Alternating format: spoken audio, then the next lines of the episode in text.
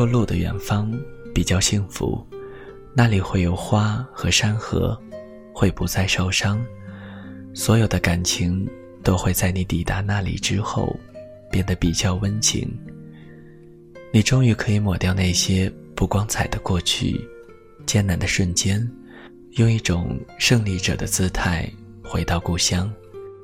嗨，大家好，这里是励志 FM 二一三九五。给时间一场旅行，我是千道顺。本期节目要带给大家的文章是《路的远方不一定是花海》。火车上的时间走的是最慢的，也是最合适发呆的地方。空气里弥漫的是方便面和慵懒的阳光的味道。有人一路戴着耳机听着歌，托着腮帮子望向窗外。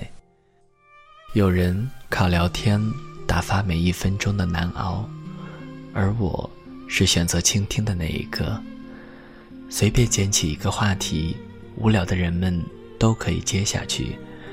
从你到哪里去，家是哪里的，去干什么，都是话题的开端。我是夏普，自然有人靠着我的床沿而坐。靠坐在我床沿边的男人，戴着方框的眼镜。穿着老款的运动鞋，牛仔裤明显宽松而肥大，黝黑的脸上带着一丝丝学生气。他说：“他是中科院的在读博士，搞科研的，平常也就跟着导师做做项目。”对面的长辈顺理成章地问道：“他今后的打算？”年轻人语气轻松地说道：“我就想回聊城。”找一个高校当老师。我的家在农村，最希望以后门前能有块菜地，没事种种菜就好。年轻人说话的语气真挚而向往，并没有逃避社会或者压力的掩饰。因为对面的长辈问他：“不想出去看看吗？”他连忙摇头说：“不不不，尤其北上广，给我多少钱？”我都不想去。说实话，当他说完后，我有一点点的羡慕。脑海里浮现的是安逸而又稳定的生活，最重要的是画面里会有父母慈祥的笑容，催着你吃饭时着急的语气。而我知道，羡慕归羡慕，我根本做不到他那样的洒脱。现实生活中有太多的诱惑逼着你往上爬，每个人生活里的美好蓝图，你也只能听听而已。时间一到，各自下车，奔向生活的苦海。可他的话还是不小心的击中了我，因为在生活的赛场上，我听了太多的攀比，时不时的炫耀，偶尔想用自己拥有的人生。碾压下你自尊的伎俩，从而获得一种我过得比你好的优越感。前些天，我的恩师在朋友圈发了一张截图，上面年轻而迷茫的脸孔对着镜头悠悠地说：“现在想想，如果当时没有那么用功读书就好了，就待在那个小城，说不定会比较幸福。”我当时。突然就觉得有些凄凄然，因为那些鲜活的青春义无反顾地献给了大城市。每个人都带着无坚不摧的盔甲，一路披荆斩棘，向往着路的远方。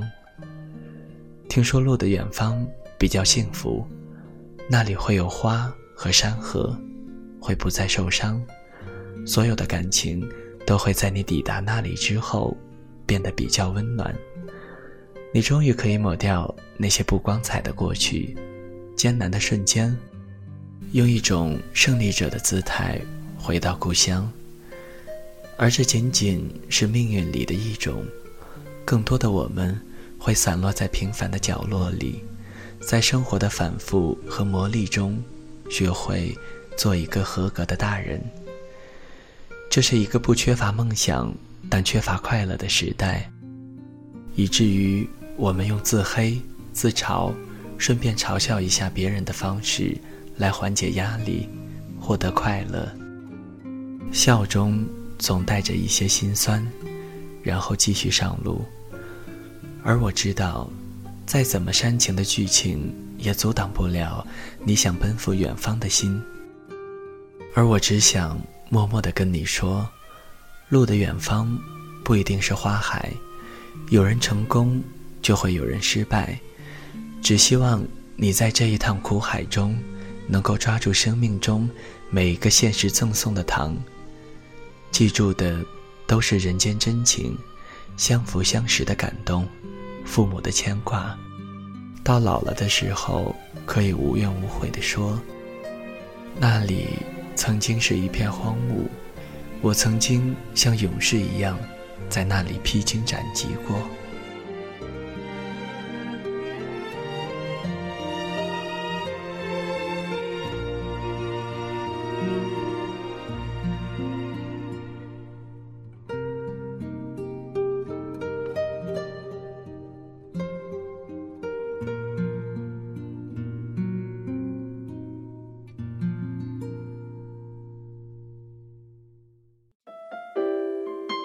谁的声音清唱婉转流年？谁的双手挽起千年不变的誓言？用音乐品味生活，用音符记录感动。我的声音会一直陪伴在你的左右。